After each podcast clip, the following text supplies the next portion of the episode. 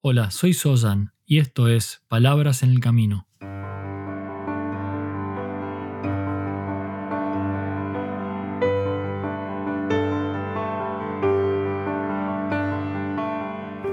Un podcast para el camino al trabajo o de regreso a tu hogar, mientras caminas por la ciudad o en camino hacia lo de un amigo. Allí donde sea que te encuentres, estas son palabras para acompañarte en tu camino de transformación como ser humano.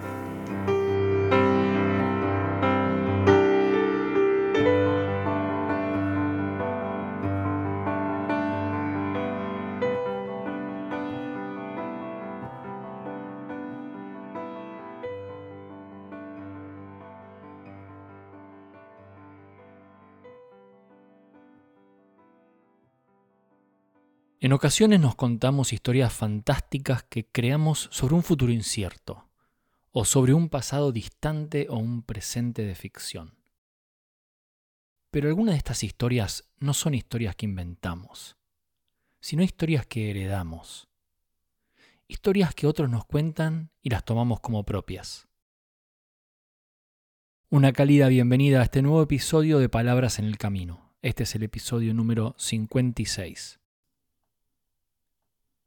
Las historias que heredamos nos moldean como persona, porque estas historias nos dan un marco de referencia sobre la manera en que llegamos hasta aquí y también nos condicionan sobre cómo y qué deberíamos ser o cómo deberíamos actuar.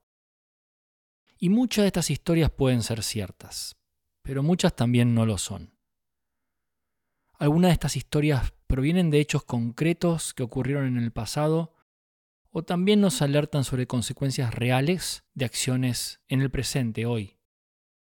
Pero también pueden ser cuentos de fantasía, cuentos que se fueron creando en el tiempo y que llegan a nosotros como verdaderas historias, como verdades absolutas. Poder conectar con estas historias con curiosidad y mente de principiante nos permite rever y desempacar lo que esas historias que recibimos tienen para contarnos y de allí tomar la decisión de cómo abordarlas de una manera sana y responsable. Heredamos historias que son creadas por un contexto social, cultural o laboral. También heredamos historias que vienen de nuestros padres o abuelos u otros personajes de la familia. Heredamos historias de nuestros héroes, de nuestros villanos. El punto aquí es que estas historias que llegan a nosotros las convertimos en propias. Las heredamos pero las convertimos en propias. Y en esa integración, cuando tomamos las historias y las personificamos, perdemos la noción de qué es propio y qué es ajeno. Cuando las historias heredadas se convierten en propias, comenzamos a creer que somos autores y guionistas de estos cuentos. Y allí dejamos ir un gran porcentaje de objetividad sobre lo que este relato nos brinda. Al convertirlas en propias, comenzamos a creer en ellas como si fueran la pura e indiscutible verdad, y allí perdemos la curiosidad y dejamos de lado la interpelación. Algo importante se pierde en este proceso. Pero no todo es necesariamente 100% verdad ni 100% fantasía. Y es por esto que mantenernos abiertos a observar con mente clara las historias que contamos sobre otros y que nos contamos sobre nosotros, sean de nuestra propia autoría o sean heredadas y convertidas en propias, esto es algo fundamental si queremos dar lugar a un proceso de transformación personal, familiar e incluso diría de toda la humanidad. Cuando nos aferramos a estas historias como ciertas o como falsas, no permitimos que nada se transforme, que nada cambie. Nos apegamos a ellas. Y allí nos convertimos en autómatas guiados por el mandato del relato. Y hacemos y deshacemos creando mayor sufrimiento. De alguna manera creamos más complejidad solo porque no nos hemos detenido a observar con cuidado estas historias que guían nuestra vida. Entonces, estos relatos propios o heredados son importantes. Son importantes, nos traen información que es real, aunque el cuento sea de fantasía, y nos ayudan a enmarcar o contextualizar las situaciones en el presente de una manera más precisa y clara. El punto no es que las historias tienen que dejar de existir, porque esto no es posible. Estas historias propias, heredadas, van a continuar proliferando entre nosotros y se seguirán transmitiendo y creando una y otra vez.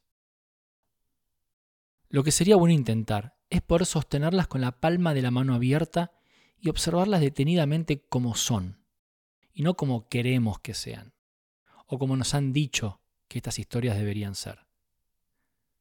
Permitirnos observarlas con madurez y descubrir qué tienen para enseñarnos o qué es lo que nos dicen con potencial de confundirnos.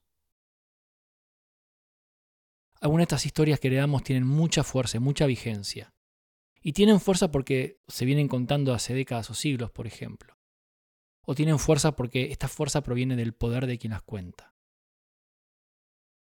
Muchas de estas historias están tan arraigadas en nuestra cultura, en nuestra sociedad, en el trabajo o familia, que se convierten en hechos inamovibles, que no pueden o que no deben ser discutidos o incluso analizados. Simplemente actuamos en la vida guiados por estas historias, sin realmente siquiera darnos cuenta que están allí, marcando cada paso en el camino de nuestra existencia. Cuando te detienes a pensar en tu propia identidad, en quién crees que eres, ¿cuánto de esta imagen que tienes proviene de historias que te cuentas? ¿Y cuánto de esta imagen de identidad proviene de historias que has heredado? ¿Cuánto de quien crees que eres nace de tu propia investigación y cuánto es producto de lo que la cultura, la sociedad, la familia o las relaciones te dicen que eres. Y lo mismo ocurre con tu manera de percibir el mundo. ¿Cuánto de lo que percibes en tu vida se encuentra moldeado por las historias que has heredado y que luego has convertido en propias? Todo es impermanente, y lo que nos cuentan estas historias también lo es. A veces las cosas cambian, pero las historias no lo hacen. Cuando esto ocurre se crea una idea de perpetuidad que es en realidad pura fantasía. Y es por ello que conviene revisar estas historias una y otra vez, tanto las propias como las heredadas, y tomar conciencia real de cómo se vinculan hoy con la realidad, con lo que está ocurriendo. Que sea la realidad la que la modifique y reescriba, y no al revés. Que no sean estas historias las que nos propongan qué es la realidad. Cuando logramos vivir una vida en donde nos encontramos curiosos y aprendiendo de las historias que heredamos, pero no estamos sujetos a su narrativa como a una cosa única e indiscutible, como una verdad absoluta. Entonces podemos apreciar el mundo y nuestro entorno con otra luz, con la luz de la libertad de saberse autor de nuestro propio presente y responsable de nuestras propias acciones. Es por ello que hay algo muy rico que proviene de estas historias en tanto podamos abrir los ojos y soltar los apegos. Tenemos mucho que aprender de ellas, en tanto no seamos esclavos de su narrativa. Observa entonces qué historias creas y te cuentas a ti y a otros. Y observa las historias que has heredado y que de alguna manera guían, para bien o para mal, tus acciones en el presente y tu imagen del mundo.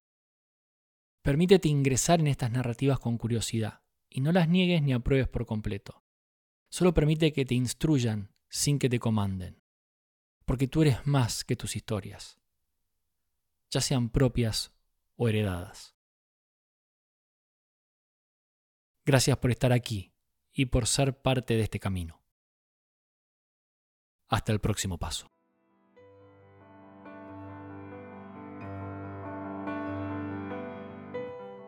Si quieres recibir más información sobre este podcast y otros contenidos, ingresa en palabrasenelcamino.com.